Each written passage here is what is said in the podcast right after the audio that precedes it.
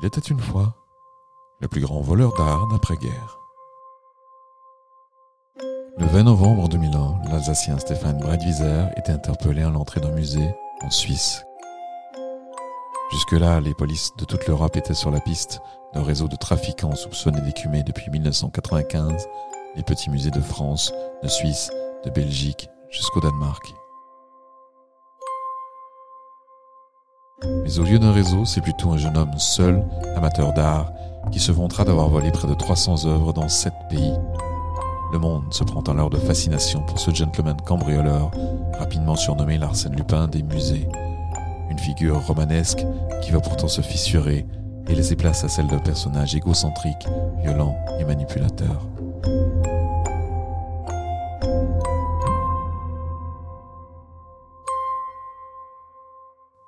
Il était un crime, un podcast par Emmanuel Viau et Céline Rousseau.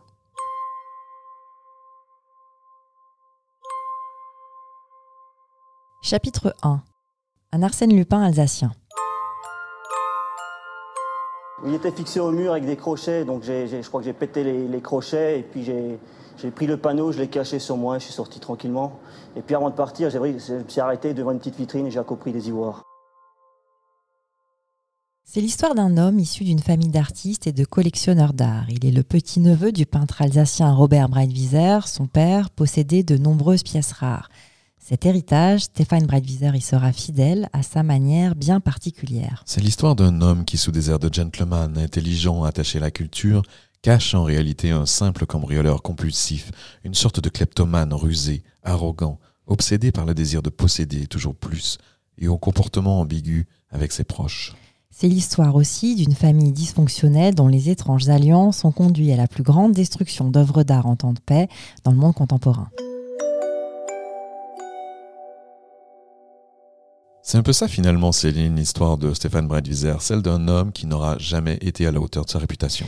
Oui, Emmanuel, il y a de ça, parce qu'il faut s'imaginer que fut un temps, et malgré son parcours de hors-la-loi, le Mulhousien était vraiment devenu une star internationale. Oui, on l'a entendu il y a quelques instants dans l'émission On n'est pas couché sur France 2, enregistrée en 2006. Il est même passé à la télé et il présentait bien. Il hein. faut dire qu'il est plutôt beau gosse, beau parleur aussi, et ça, les médias en raffolent. Les médias, le grand public, mais pas seulement. Il exerce une vraie fascination, jusque dans le milieu artistique. Certains conservateurs de musées le considèrent comme le plus grand voleur d'art de la seconde moitié du XXe siècle, voire même, comme l'a écrit le magazine américain GQ, l'un des plus grands voleurs d'art de tous les temps. Ah, les Américains, toujours le sens du spectacle. Toujours. Ceci dit, il faut reconnaître que son palmarès est impressionnant, pas tellement par la valeur des œuvres qu'il a dérobées, mais sans aucun doute par leur nombre. Ah oui, en préparant cet épisode, on a refait les comptes ensemble et c'était pas une mince affaire. On a trouvé qu'entre 1994 et 2017, il est responsable du vol de plus de 300 objets d'art. 308 objets exactement, dans 157 lieux et 7 pays, France, Allemagne, Belgique, Pays-Bas, Suisse, Danemark et Autriche. C'est très précis en effet. Oui, enfin par rapport aux données dont on a pu disposer et qui sont tirées en grande partie des aveux de Stéphane Breitwieser. Ces chiffres restent très probablement largement en dessous de la réalité. Surtout que ces vols, il les accomplit dans la plus grande discrétion. Certains vols sont même passés complètement inaperçus. Absolument. Il réussit tout ça dans l'anonymat le plus complet, sans aucune violence ou menace, avec au mieux l'aide d'un couteau suisse pour dévisser les présentoirs et détacher les toiles de leur cadre. Oui, parce qu'il y a un côté artisanal hein, dans son mode opératoire. Complètement. C'était même d'une simplicité déconcertante, selon les mots du procureur adjoint de Strasbourg en charge de l'enquête à l'époque. D'abord, il vise pas des Picasso ou des Chagall. Hein. Non, plutôt des pièces de valeur faible ou moyenne exposées dans de petits musées sans budget pour garantir une protection adéquate. Et comment il s'y prend? Alors d'abord, il, paye son billet d'entrée, hein, comme tout le monde. À l'accueil, il est cordial, mais pas trop. Il passe inaperçu. Il opère en plein jour avec une préparation minimale, en se fiant surtout à son sens de l'observation et tout ça, parfois même en présence des gardiens. Ah, mais il manque pas de culot. Hein. C'est vrai. Mais bon, le plus souvent, il préfère la pause de midi quand les gardiens justement prennent leur repas et que les touristes sont moins nombreux. Il choisit des pièces plutôt petites qu'on peut facilement camoufler sur soi. Ensuite, il opère avec un grand sang-froid et il préfère renoncer au vol plutôt que de se retrouver dans l'embarras. Et c'est comme ça que six ans durant, il parvient à ne pas se faire repérer. D'où son surnom d'Arsène Lupin des musées, le gentleman cambrioleur de l'art. Oui, et cette réputation, il va l'entretenir par la suite en se mettant en scène dans des scénarios assez rocambolesques qu'il raconte volontiers. Et qui se sont vraiment déroulés. Oh, ça, c'est parfaitement possible. Le 4 février 2001, par exemple, au château de Gruyère en Suisse, il décide d'embarquer une tapisserie flamande du XVIIe siècle. Elle est grande, hein. elle fait 3 mètres de long, une vingtaine de kilos, mais qu'à cela ne tienne, elle lui plaît. Donc il la décroche, il la roule et il la jette par la fenêtre. Ensuite, bah, il sort tranquillement du château pour aller la récupérer dans l'herbe. Tout simplement. Parfois aussi, il revient dans des lieux où il a déjà sévi. Et là, qu'est-ce qu'il fait pour ne pas être reconnu? Ben, il se déguise, casquette de baseball, lunettes, barbe. Arsène Lupin, quoi. C'est ça. Notre confrère des dernières nouvelles d'Alsace, Stéphane Freund, qui a suivi tous les rebondissements de cette affaire au fil des ans, résume bien cette façon d'opérer. Il travaille à l'audace, il travaille au coup de tête. Il fait des repérages, pas forcément sur l'œuvre en elle-même, mais c'est sur celle qu'il parviendra à piquer. Euh, c'est un peu un vol d'opportunisme.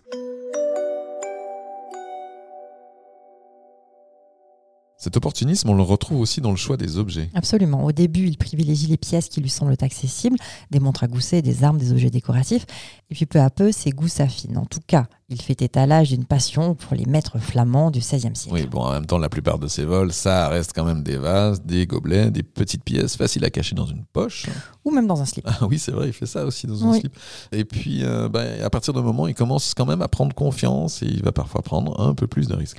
Oui, par exemple, dans les foires, il escamote des objets précieux vraiment sous le nez des exposants pendant qu'ils sont en pleine conversation avec un acheteur ou parfois une acheteuse. Et oui, parce qu'il n'est pas seul. C'est ça, souvent sa compagne Anne-Catherine Klein-Klaus est à ses côtés dans ce qui ressemble à une sorte de road trip du vol d'art. Ils vont d'hôtels minables en chambres d'eau de bon marché, en suivant les lieux visités, en alternant ville et campagne et en changeant régulièrement de pays. Les Bonnie and Clyde du vol d'art. Oui, c'est un peu l'idée. Et d'ailleurs, je pose la question en passant, hein, mais est-ce que ça ne serait pas intéressant de cartographier leurs déplacements Ju- Juste pour se représenter l'ampleur assez folle de cette affaire. Ah ben oui, pourquoi pas, c'est une bonne idée. En plus, je sais que ça te ferait vraiment plaisir de le faire. On ne peut rien te cacher. Allez, chiche. Bon, si tu veux bien, on va peut-être d'abord finir le podcast quand même. Ok, on continue. Je reviens à Anne-Catherine Klein-Klaus parce que son rôle, finalement, est assez flou. Pourtant, elle a reconnu avoir accompagné Brad Wieser dans plusieurs lieux où il a commis des vols. Oui, mais elle a toujours nié avoir été sa complice, même si, sur certaines vidéos de caméras de sécurité, on voit bien un couple se présenter à l'accueil des musées. Hélas, les images sont de mauvaise qualité, donc Donc, c'est pas très clair tout ça. c'est le moins qu'on puisse dire. Elle a tout de même déjà été interpellée avec son conjoint en 1997 à l'entrée d'une galerie d'art à Lucerne, en Suisse. Ce jour-là, Stéphane Bradwieser, qui sortait carrément avec une peinture sous le bras, avait été repéré par un employé. Un premier avertissement pour le voleur dont l'humilité n'est pas la qualité première. C'est sûr. Et Anne-Catherine Kleinklaus alors? Elle, elle a prétendu qu'elle l'attendait juste à la sortie sans connaître les intentions de son compagnon. Bon, bon. Et au final, est-ce qu'on sait ce qu'il faisait de son butin qui devait être euh, considérable?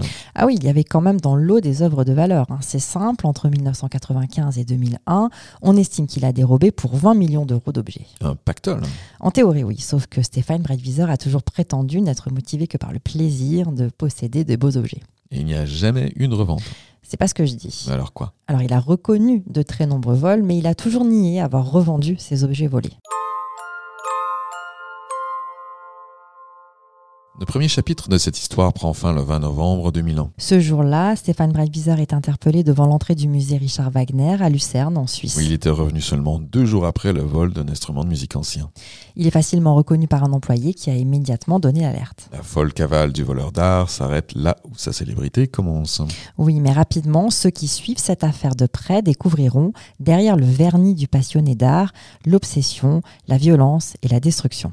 On a des témoignages de voisins à gauche, à droite, qui nous parlent d'un garçon euh, détestable, arrogant, agressif, euh, suffisant, sûr de lui, euh, autoritaire, qui est capable d'uriner sur le paillasson pour marquer son territoire. Et ça ne correspond pas du tout à la mythologie qui est en train de se construire à ce moment-là au niveau national, qui évoque un véritable Arsène Lupin, quelqu'un d'ingénieux, quelqu'un de talentueux, euh, quelqu'un qu'on imagine élégant et, euh, et discret. Il faut dire qu'on a très très peu d'éléments. Donc cette mythologie, elle peut prendre toute la place qu'elle veut, euh, elle peut se construire tranquillement. Chapitre 2 L'impensable destruction. À un moment donné, à un moment donné, j'ai compris que tout était fini, donc cette passion est devenue comme une drogue. J'avais tellement large, j'arrivais plus à m'arrêter. Donc je me suis dit, maintenant, on va arrêter tout ça. Moi, j'ai fait en sorte que tout soit rendu au propriétaire lésé. Donc j'ai dit, j'ai volé ça, ça et ça. Malheureusement, je savais pas que ma mère, elle allait, tout détruire. Après avoir cultivé la discrétion nécessaire au voleur, Stéphane Breitwieser expérimente la célébrité. Aux yeux du grand public, il devient l'esthète absolu. Il se présente comme un pauvre homme désargenté, injustement empêché de vivre sa passion de l'art et qui a seulement voulu se constituer sa collection personnelle. Oui, c'est le personnage qu'il va se composer entre les murs de sa prison suisse, où il est interrogé par les enquêteurs. Mais avant ça, il commence par tout nier en bloc. Jusqu'à ce que sa mère passe à l'action. Oui, en faisant disparaître une quantité invraisemblable d'œuvres d'art au fond du canal du Rhône-Rhin. Et c'est là l'autre aspect hors norme de cette affaire. Stéphane Bréduzer est non seulement le plus grand voleur d'art, mais il est aussi à l'origine de l'une des plus terribles destructions d'œuvres d'art jamais commises hors période de guerre. Et c'est là que se révèlent progressivement les côtés les plus sombres de cette histoire. Stéphane Brinviser, à l'âge de 30 ans, vit toujours chez sa mère à l'étage d'une petite maison à Eschentzwiller dans le Haut-Rhin, près de Mulhouse. Il a transformé deux pièces en véritable musée personnel. On y trouve des tableaux sur tous les murs, une bonne centaine, des œuvres de François Boucher, d'Albrecht Dürer, de Gérard Doux. Probablement la plus chère de son palmarès, au moins 500 000 euros. Partout, des gobelets en argent, des vases, des instruments de musique, des livres, des bronzes miniatures, des armes de collection. Une véritable caverne d'Ali Baba. Et où, tiens-toi bien, chaque objet a droit à sa fiche descriptive qu'il rédige lui-même avec soin. Alors, il fait ça bien. Alors pas complètement, hein, parce qu'il lui arrive aussi de faire un peu n'importe quoi. Par exemple, quand il se prend pour un restaurateur d'art, là, pff, il ajoute des couches de peinture, il recolle des éléments abîmés avec de la super glue, il décape à la toilemmerie, voilà quoi. Oh, ok, c'est étonnant ça. Une façon peut-être de s'approprier encore plus les objets. hein. En les marquant de son empreinte, oui, ça c'est sûr. Notre collègue Stéphane Freund nous en dit un peu plus sur son rapport à ces objets. Il vole, mais après, il n'est pas très respectueux de ses œuvres, de ce qu'il a volé. Un soir où il se dispute avec Anne-Catherine, il reconnaît euh, qu'il a brisé un tableau en bois. euh, il ne savait plus ce que ça représentait, mais il l'a cassé en deux. Euh, il y a aussi des œuvres qui lui paraissent incomplètes. Il trouve qu'un tableau manque de noir.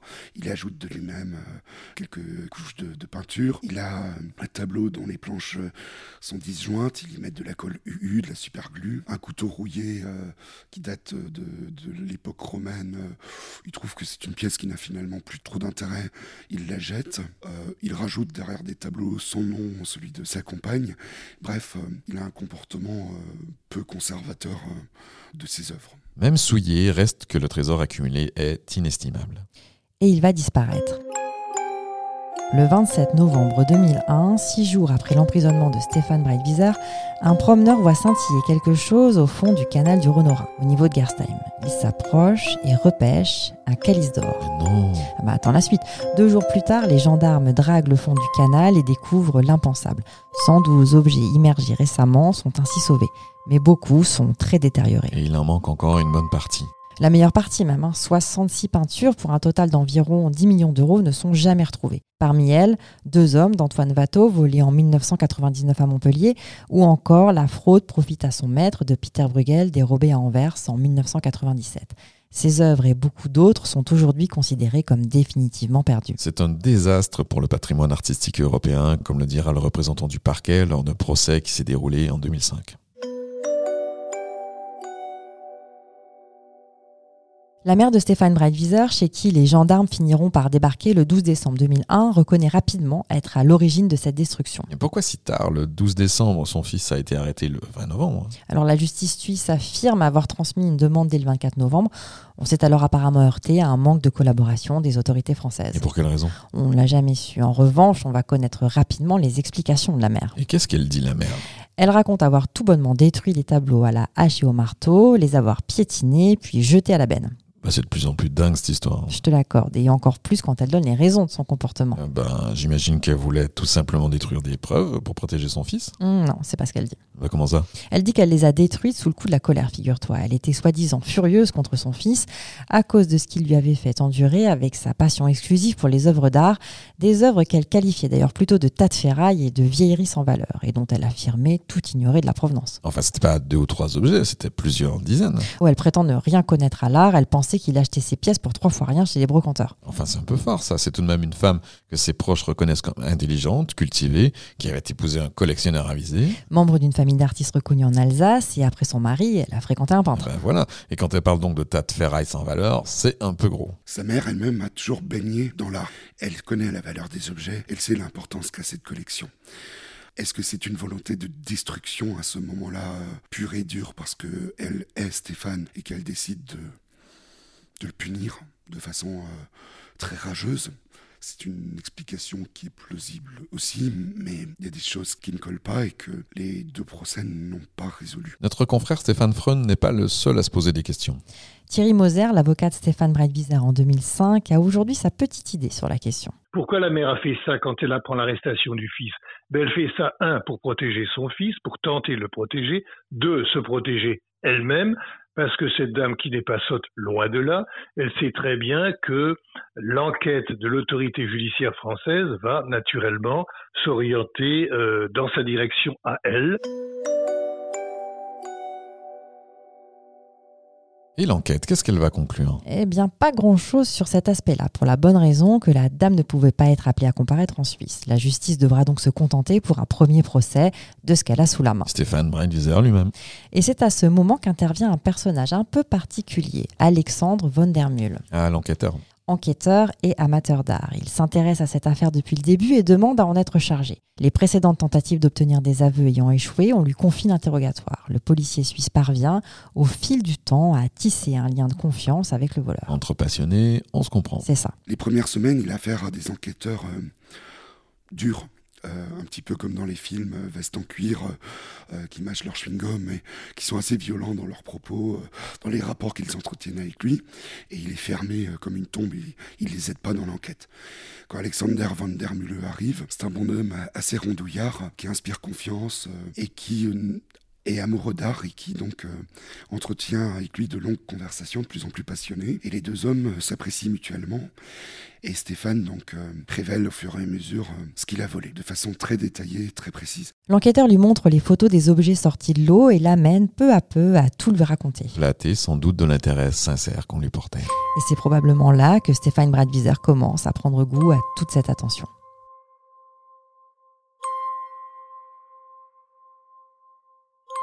Chapitre 3 Famille, je vous aime. Il est euh, arrogant, il est nerveux et il est déstabilisé par l'un d'entre nous qui commence à évoquer euh, des violences intrafamiliales et qui commence à évoquer les rapports qu'il entretenait avec son père et euh, les rapports que son père et sa mère entretenaient. Et ces questions qui sont dures, qui sont violentes et qui sont inattendues le déstabilisent complètement. Il se met à pleurer et c'est plus le même Breitwieser. Le procès suisse s'ouvre le 4 février 2003. Le Milousien Stéphane Breitwieser a 31 ans. Le grand public découvre alors un homme arrogant qui fait la leçon aux conservateurs des différents musées. Il utilise ses audiences comme une sorte de tribune à sa propre gloire. Un gentleman, pas si gentleman que ça finalement. D'abord, son parcours est assez banal au départ. Hein. Oui, après le bac, il s'inscrit à la fac de droit, mais il jette rapidement l'éponge. Il fait un peu d'histoire en dilettante avant de s'essayer à un BTS commercial. Et sa personnalité? Pas très chaleureuse. Hein. Il a de la difficulté à se lier aux autres et il préfère parcourir les musées, où ses parents le déposaient souvent quand il était petit. Les musées, ça a un sens très tôt dans son histoire. À l'époque, ses parents se déchirent, et dans les musées, il est tranquille, ça devient un peu son refuge. Et ça va rester un véritable repère. D'ailleurs, pour un de ses premiers boulots à 19 ans, il se fera embaucher comme gardien au musée historique de Mulhouse. Ah, dis donc, à ce moment-là, Céline, tu crois qu'il avait déjà une idée derrière la tête? Mmh, En tout cas, Emmanuel, il affirmera plus tard qu'il a appris à ce moment-là comment pensent les gardiens. Ah, ça, c'est En tout cas, ça lui sera très utile. Quelques années plus tard, oui. D'abord, il enchaîne les petits boulots animateur de colonies de vacances, employé grande surface de bricolage, serveur, des emplois sporadiques peu rémunérateurs, alors il doit compter avec l'aide financière de sa mère et de ses grands-parents. Et les relations familiales, justement Alors avec son père, elles sont très dégradées. Il lui reproche d'avoir abandonné la famille. Le père qui est selon lui la cause de son obsession. Stéphane euh, a connu le divorce de ses parents alors qu'il était âgé de 21 ans. Son père a rompu tout contact avec lui. Son père euh, est parti avec une grande partie de, de la collection familiale des œuvres d'art.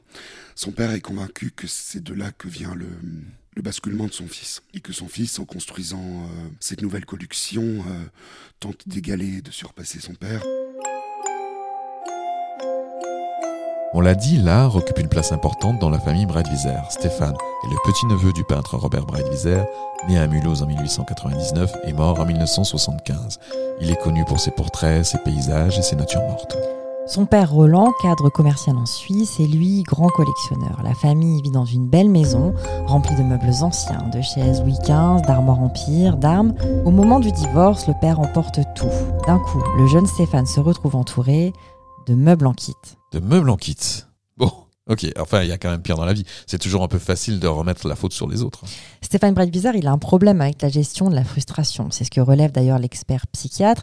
Il est immature, il a du mal à accepter les contraintes et il est incapable de résister à la tentation. C'est pourtant quelque chose que la société nous apprend à faire, hein, tous, à un moment donné. Oui, mais lui, il est dans son monde. Il recompose une réalité qui l'arrange. Lorsque j'étais arrêté en Suisse, on m'arrête avec un vol. Ils n'étaient pas sûrs que c'est moi. Et quelques temps après, je leur dis écoutez, il y a autre chose. Il y a autre chose. Pour commencer, je vous en parle de 100 autres, et puis j'en rajoute encore 60 tableaux. Ils ignoraient tout de ces tableaux-là. J'ai fait, fait des aveux en expliquant de A à Z mon parcours. Je suis, je suis j'étais devant des enquêteurs, des magistrats suisses qui m'ont regardé avec des yeux ébahis, qui disaient mais ils se foutent de nous, c'est pas possible. Ils sont allés vérifier, ils ont effectivement remarqué que, que j'ai volé partout. Il fanfaronne un peu là, notre gentleman. C'est vrai, une grande partie des aveux qu'il a fait n'était pas obligatoire. Mais ça fait son petit effet. Oui, il revendique aussi un côté expert qui n'est pas tout à fait mérité. Ah, comme quand il se met dans l'idée de restaurer des, des œuvres d'art à sa façon. hein. Ah, ça, Emmanuel, tu t'en remets Ah bah pas. hein. non, non, jamais. Mais quand même, parfois, il a raison aussi. hein. Pendant le procès suisse, par exemple, quand il moque les mesures de sécurité dans les musées ou qu'il fait la leçon aux conservateurs sur l'attribution de certaines œuvres. Ce que le procès révèle finalement, c'est qu'il a un savoir encyclopédique. Il s'informe effectivement avant, mais il s'informe encore après, et il découvre parfois après coup la valeur euh, de l'œuvre qu'il a soustrait. Après avoir reconnu 69 vols en Suisse, Stéphane Breitwieser est condamné en 2003 à 4 ans de prison. Il est extradé un an plus tard pour être remis à la justice française en vue d'un second procès. Sa mère, cette fois, sera présente et on en apprendra plus sur leur relation. Oui, le père est important dans cette histoire par son absence. La mère, c'est par son omniprésence. C'est le moins qu'on puisse dire. Alors d'abord, qui est Mireille Stengel? Elle est née en 1951 à Mulhouse. Elle est infirmière et occupe un poste à responsabilité à l'hôpital de Bâle. Elle a épousé Roland Breitwieser dans les années 70, a divorcé et avec son fils, elle entretient, selon un expert psychiatre, une ambivalence relationnelle majeure Déjà, il vit toujours chez elle. Entre eux, c'est fusionnel. et aussi très conflictuelle. Elle dit même avoir peur des accès de colère de son fils. Ce que révéleront les témoignages de sa mère au procès strasbourgeois, c'est quelqu'un qui est tyrannique. Autant le procès suisse, euh, sa passion pour les œuvres d'art est au centre du procès, autant le procès français, ce qui est au centre du procès, c'est les rapports conflictuels qu'il entretient avec sa famille. Les médias nationaux qui sont présents à ce moment-là et qui s'attendent à entendre parler du procès de vol d'œuvres d'art euh, se décomposent parce que ça ne correspond pas du tout à leurs attentes, à leurs idéaux, à ce qu'ils ont construit au fil des années. Mireille Stengel n'est pas la seule à craindre les sautes d'humeur de Stéphane Breitwieser. Non, le procès français nous permet d'entendre la version d'un autre personnage important de cette histoire, Anne-Catherine Kleinklaus, son ex-compagne. Ex-compagne, alors ils sont plus ensemble. Enfin, lui, il n'est pas au courant. hein. Il l'apprend au cours des audiences où elle apparaît enceinte d'un autre. Ah, ok. Et comment Stéphane Breitwieser réagit là? Ah ben, pas, pas bien. hein. Sa réaction est très forte, très émotive. Son ex-compagne euh, l'a quitté, je crois qu'elle est entre-temps tombée enceinte. Il découvre tout ça au procès. Il retrouve sa mère et son ex-compagne au procès, euh, femmes qu'il n'a pas vues depuis des années et qui pour lui sont très importantes dans sa vie. Parce que c'était aussi ses victimes, parce qu'il était aussi violent avec Anne-Catherine, parce qu'il avait un comportement tyrannique. Dans un premier temps, ces deux-là s'étaient trouvés. Oui, Anne-Catherine Kleinklaus, elle est née à Mulhouse en 1971, comme lui. Elle est aide-soignante et elle fait la connaissance de Stéphane Breitwieser en 1991. Ils ont une passion commune pour les musées. Entre eux, c'est la fusion immédiate. D'ailleurs, ces deux introvertis n'ont semble-t-il pas d'amis. En tout cas, ils ne reçoivent jamais personne. Bah, pour la bonne raison aussi qu'ils vivent parmi des trésors volés. Il y a ça, oui. Ils restent ensemble 10 ans et au départ du père, elle vient s'installer avec lui chez sa mère. Oui, et c'est là, selon elle, que tout bascule. Stéphane Breitwieser devient violent tout en se faisant passer pour une victime. Elle le qualifie de grand manipulateur. Elle se serait retrouvée sous son emprise. C'est ce qu'elle prétend, oui. L'expertise psychiatrique lui prête d'ailleurs une personnalité fragile. N'empêche, elle n'est pas complètement innocente dans l'histoire. Absolument. C'est avec elle qu'il vole dès 1993, d'abord dans des grandes surfaces. En 1998, ils sont condamnés en Allemagne pour vol de vêtements féminins et en 2001, ils se font prendre la main dans le sac près de Rouen, dans un magasin de bricolage. Et elle est là aussi lors du premier vol d'art reconnu par son compagnon. Oui, à l'été 1994, le couple visite un musée à Tannes, dans le Haut-Rhin, et Stéphane Breitwieser a un coup de cœur pour un pistolet en silex du XVIe siècle. Des années plus tard, il raconte cet épisode à la télé avec toute l'arrogance qu'il caractérise. Je suis un jour tombé nez à nez dans un musée, j'avais aucune intention de voler quoi que ce soit. Je me trouve devant un musée dans un pistolet à silex où la, la vitrine était ouverte de 5 cm. C'est aberrant quand même. Anne-Catherine Klein-Klaus, qui conteste toute complicité active, charge clairement son ex-compagnon pendant le procès. Oui, d'ailleurs, elle a l'air de lui en vouloir beaucoup. Leur relation était orageuse et plusieurs fois, elle avait voulu le quitter à cause de ses accès de fureur. Un tempérament que confirme le casier judiciaire de Stéphane Bredwiser. En effet, on y trouve à partir de 1996 plusieurs condamnations pour violence ou outrage sur personne dépositaire de l'autorité publique. Tout ça, ça fait mauvais genre. Oui, le personnage de l'artiste cambrioleur cède la place à celui du collectionneur compulsif, comme il se décrit lui-même, un collectionneur à la personnalité trouble qui, devant la justice, joue plutôt la carte de la victime en pleurant sur son sort. En vain. Oui, il sera à nouveau condamné. Le 7 janvier 2005, le tribunal correctionnel de Strasbourg prononce une peine de 3 ans de prison, dont 10 mois avec sursis. Un peu léger, non? L'essentiel des faits qui lui étaient reprochés était prescrit en fait. Côté français, il n'était poursuivi que pour 23 vols commis après 1999. Et pour Anne-Catherine Klein-Klaus et Amy Stengel Elles sont condamnées aussi pour recel. Aucune complicité n'est retenue. Au final, ces passages devant la justice, est-ce qu'ils vont amener Stéphane Bredwiser à retrouver le droit chemin? Pas du tout. Certes, l'histoire aurait pu s'arrêter là, mais ce serait oublier un peu vite sa personnalité tourmentée et toujours insatisfaite. Chapitre 4 Voleur d'art ou simple kleptomane? Stéphane Bredwieser est bien connu en Alsace. Il porte même le surnom de pilleur des musées, c'est dire son palmarès. Déjà condamné, il vient de nouveau de se faire arrêter chez lui à Marmoutier dans le Bas-Rhin, où il s'était reconstitué une belle collection à moindre frais. En 2019, Stéphane Bredwiser est donc à nouveau interpellé. Il faut dire que depuis ses premières condamnations, il avait déjà eu de nombreux démêlés avec la justice. Pourtant, il aurait pu rester tranquille, hein, profiter de sa notoriété. Oui, parce qu'il a écrit un livre, Confession d'un voleur d'art, paru en 2006. Mais ça ne lui suffit pas. Il s'ennuie. Et après sa sortie de prison, en 2005, il ne lui faut pas longtemps pour rechuter. Au début, il tente vaguement de se réinsérer. Il taille des arbres, conduit un camion de livraison, fait du nettoyage. Pendant un temps, il imagine même devenir marchand d'art ou consultant en sécurité pour les musées. C'est une blague Je crois pas, non.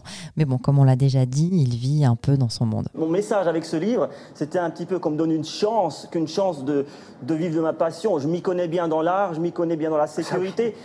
Excusez-moi. Non mais attendez voir, attendez voir. Personne ne le prend au sérieux. Non, pas vraiment. Alors il recommence à faire la seule chose qu'il sait faire. Voler des œuvres d'art. voire voler tout court. hein. Pendant les dix années qui vont suivre, ça continue et la liste est longue. Ça va des vêtements de marque aux boîtes de chocolat en passant par des objets sacrés, des sculptures, un violon ou encore un tableau de Bruegel d'une valeur de 50 000 euros. Tout et n'importe quoi, en fait. Tu peux le dire. Et c'est à partir de ces années-là que son étoile pâlit, franchement. En avril 2011, on trouve 13 œuvres d'art immergées dans un étang privé en forêt de Célestat. Cette fois, les gendarmes font rapidement le lien. Bah oui, encore des pièces jetées à l'eau. hein. Tout ça, ça commence à ressembler à une signature. Il s'arrêtera jamais, en fait. D'autant qu'en février 2019, les gendarmes perquisitionnent son nouveau domicile à Marmoutier. Ils y trouvent entre autres des pièces gallo-romaines volées à la maison de l'archéologie Niederbronn-les-Bains et une marqueterie prise au musée Théodore Deck de Guebwiller. Dans cette nouvelle affaire, sa mère est encore mise en examen pour recel, de même que la dernière compagne en date de Stéphane Bredwiser. Chapitre 5 Les zones d'ombre. La défense que j'incarnais avec euh, Schulz, mon associé, nous insistions sur la passion pour l'art de Stéphane. Et c'est vrai, il y avait cet élément qui intervenait, mais, mais, mais, le ministère public, Madame Brignol, insistait sur le fait que, outre la passion pour l'art, il y a certainement un autre mobile qui est beaucoup moins reluisant, beaucoup moins avouable, à savoir la cupidité. Dans toute cette histoire, Céline, il y a encore beaucoup de questions sans réponse. Déjà, les œuvres détruites l'ont-elles été vraiment? On entend même parler d'un trésor caché qui referait peut-être surface un jour. Oui, alors pour l'instant, on n'en a jamais vu la couleur de ce trésor. Mais bon, tu as raison Emmanuel, la question de l'enrichissement se pose quand même. Ils sont nombreux en tout cas à ne pas avoir cru à la version de l'amoureux de l'art. Oui, sous couvert d'anonymat, une source proche de l'enquête nous a même confié que dès le début, elle croyait pas du tout à cette histoire d'esthète transi. Reste que jamais, au fil des années, on a pu prouver la revente d'un objet volé ou un quelconque blanchiment d'argent. C'est vrai qu'il n'a pas été beaucoup question de l'aspect financier. Parce que cette piste n'a jamais été réellement exploitée dans la procédure française. D'aucuns vont d'ailleurs évoquer un procès et une enquête bâclée. Stéphane a de très très euh, bons rapports avec un commissaire priseur de Belfort et euh, cette piste n'a jamais été explorée ensuite. Je n'ai pas réussi à savoir qui était ce commissaire priseur et je n'ai jamais réussi à, à remonter cette piste, jamais. Je m'étonne, Emmanuel, que tu n'aies pas relevé le train de vie de Stéphane Bradviser. Mais j'allais le faire, figure-toi, ces belles sables, ces voitures de luxe, pas vraiment en rapport avec ses ressources officielles, c'est un indice, ça tout le même. Ah, probablement, mais encore une fois, il avait une explication toute faite. Il expliquait qu'il avait toujours été économe, que dans la famille, euh, on était économe. Il travaillait en Suisse en tant que serveur. Les salaires suisses sont quand même un peu plus importants qu'en France. Et surtout, il a des grands-parents qui ont un amour... Euh, immodéré pour lui et qui euh, lui donne à l'époque euh, l'équivalent de 10 000 francs d'argent de poche par mois. Euh, sinon, il continue à vivre chez sa mère. Alors, le processus révèle qu'il a deux comptes en Suisse, mais la provenance des sommes n'est pas établie. On a en droit de penser, il s'en défend, que c'est l'usufruit de quelques objets volés. Au final, Céline, on peut dire que Stéphane Breinwieser était bien un cambrioleur, mais pas un gentleman. Plutôt un kleptomane, Emmanuel, disons-le carrément. Il voulait quelque chose, il se servait, voilà tout, objet d'art ou non. Et vu comme ça, ça casse un peu le mythe. Hein. C'est pourtant la vérité, même si elle n'arrange pas tout le monde. Ah bon? De qui tu parles? Bah, Figure-toi qu'Hollywood s'est aussi intéressé au personnage. Un film était prévu avec Isabelle Huppert et William Dafoe, mais la pandémie de Covid a mis un terme au projet. Un film sur l'histoire de notre Alsacien voleur d'art? Bah, Une histoire un peu romancée quand même, hein. celle d'un peintre en manque d'inspiration qui commence à voler et qui, une fois en prison, se repent et devient un artiste accompli. Oh là là, les Américains. Bah, c'est pas parce que c'est basé sur des faits réels que ça représente forcément la réalité. Bah, notre podcast, lui, représente la réalité. C'est ça, mais nous, on fait pas de cinéma. Parce qu'on a des physiques de radio, tu crois? N'importe quoi, non, non. Enfin, je pense pas, si. Bah, je sais pas. Bah, c'est toi qui l'as dit, hein. Ouais, j'ai dit, mais c'était plus une blague. Pour moi, Stéphane, c'était pas un Arsène Lupin. Il y avait une dichotomie avec euh, le fait qu'il urine sur le paillasson de voisins et qu'il soit capable de violence. Ça correspondait pas au personnage d'Arsène Lupin. Et Arsène Lupin, euh, il n'emmenait pas sa propre compagne euh, pour voler dans des musées puis dormir dans des hôtels miteux. C'est l'histoire d'une passion aveugle qui a mal tourné. L'histoire d'une famille d'artistes dont le destin n'a plus été que la pâle copie de son célèbre aïeul. L'histoire d'un personnage plus grand que lui-même et qui n'aura jamais su être à la hauteur du récit qu'il avait écrit et fantasmé. Pas une histoire à dormir debout, non, l'histoire vraie d'un épisode. Il était un crime.